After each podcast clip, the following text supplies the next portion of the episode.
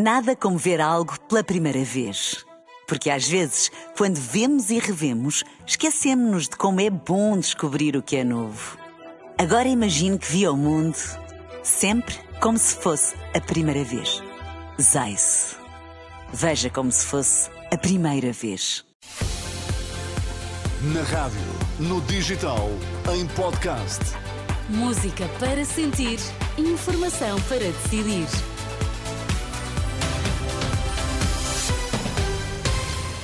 Atualizamos agora toda a informação na Renascença. Vamos saber quais os títulos em destaque nesta edição das quatro. Estados Unidos dizem ter atingido no solo 14 mísseis dos Houthis no Iémen. Longevidade aumenta em todo o mundo e distância entre homens e mulheres diminui. As Forças Armadas norte-americanas disseram ter atingido 14 mísseis dos úteis no Iémen para proteger a navegação na região. Esta é a quarta série de tiros ocidentais contra os rebeldes pró-iranianos numa semana. Por seu lado, os úteis garantiram que não vão continuar a atacar navios no Mar Vermelho. Os rebeldes afirmam realizar estes ataques em solidariedade com os palestinianos de Gaza e chegou à faixa de Gaza um carregamento de medicamentos para reféns detidos pelo Hamas, algo que só foi conseguido depois de França e Qatar terem mediado aquele que foi o primeiro acordo entre Israel e o movimento islamita palestiniano desde o cessar-fogo de uma semana em novembro.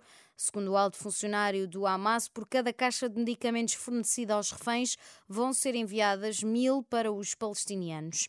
O acordo também inclui a entrega de ajuda humanitária aos residentes daquela região. A longevidade está a aumentar em praticamente todos os países do mundo, enquanto a diferença entre a esperança de vida de homens e mulheres está a diminuir, embora as diferenças entre países e continentes continuem a ser abismais. Uma conclusão de um trabalho publicado esta quarta-feira pela revista PLOS ONE. Nos países com maior longevidade, a esperança de vida já ultrapassou os 80 anos, já os locais onde a longevidade é menor o, a esperança de vida mal chega aos 60 anos. Apesar dos países africanos registarem uma esperança de vida baixa, também apresentaram melhorias nos indicadores durante as últimas décadas e espera-se continuar assim já também na próxima década. O Fisco deu um passo atrás e corrigiu a norma que ia impor a taxa máxima do IVA nos menus de restaurantes que incluíssem vinho e refrigerantes. De acordo com uma nota da Associação da Hotelaria, Restauração e Similares de Portugal, o imposto continua a ser diferenciado. A alimentação, os sumos e as águas são taxados a 13% e só os refrigerantes e as bebidas alcoólicas pagam a taxa máxima do imposto de 23%. Ou seja, uma correção ao anterior ofício que impunha que nos menus com vinho e refrigerantes todos os produtos pagariam taxa máxima. É oficial, André Vilas Boas é o novo candidato à presidência do Futebol Clube do Porto. O anúncio foi feito esta noite num discurso de quase meia hora. Eduardo Soares da Silva. Com vocês, André Vilas Boas. Agora, oficialmente candidato. Já passava das 8 da noite na Alfândega do Porto, quando os cerca de 700 convidados aplaudiram de pé o aguardado anúncio da candidatura de Vilas Boas à presidência do Futebol Clube do Porto. Sou candidato à presidência do Futebol Clube do Porto.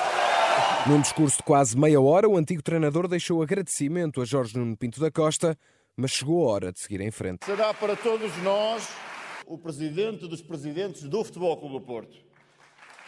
Mas é tempo de mudança. Várias vezes interrompido por aplausos longos, Vilas Boas disse corajoso para enfrentar aquilo que considera um clima de medo instaurado no clube. Com coragem de querer cortar com o status quo existente, onde impera o medo, e onde ninguém se pode exprimir livremente, dizer o que pensa, sem ser ameaçado ou sem ser censurado.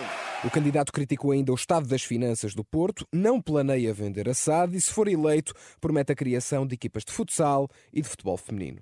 É tempo de mudança, palavras do candidato à liderança azul e branca, que foi aplaudido por 700 pessoas presentes. O Sporting procura fugir na liderança da Primeira Liga de Futebol, na deslocação ao terreno do Vizela, penúltimo classificado, na 18ª jornada que marca o arranque da segunda volta do campeonato.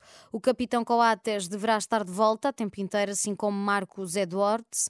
Edwards, aliás, o encontro está agendado para quando faltar um quarto para as nove da noite. Antes, joga o Sporting Braga, quarto classificado, vai visitar o campo do Famalicão.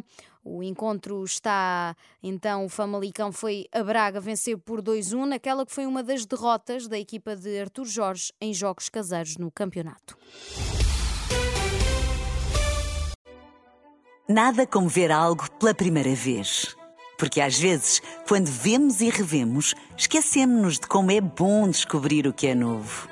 Agora imagine que viu o mundo sempre como se fosse a primeira vez. Zais. Veja como se fosse a primeira vez.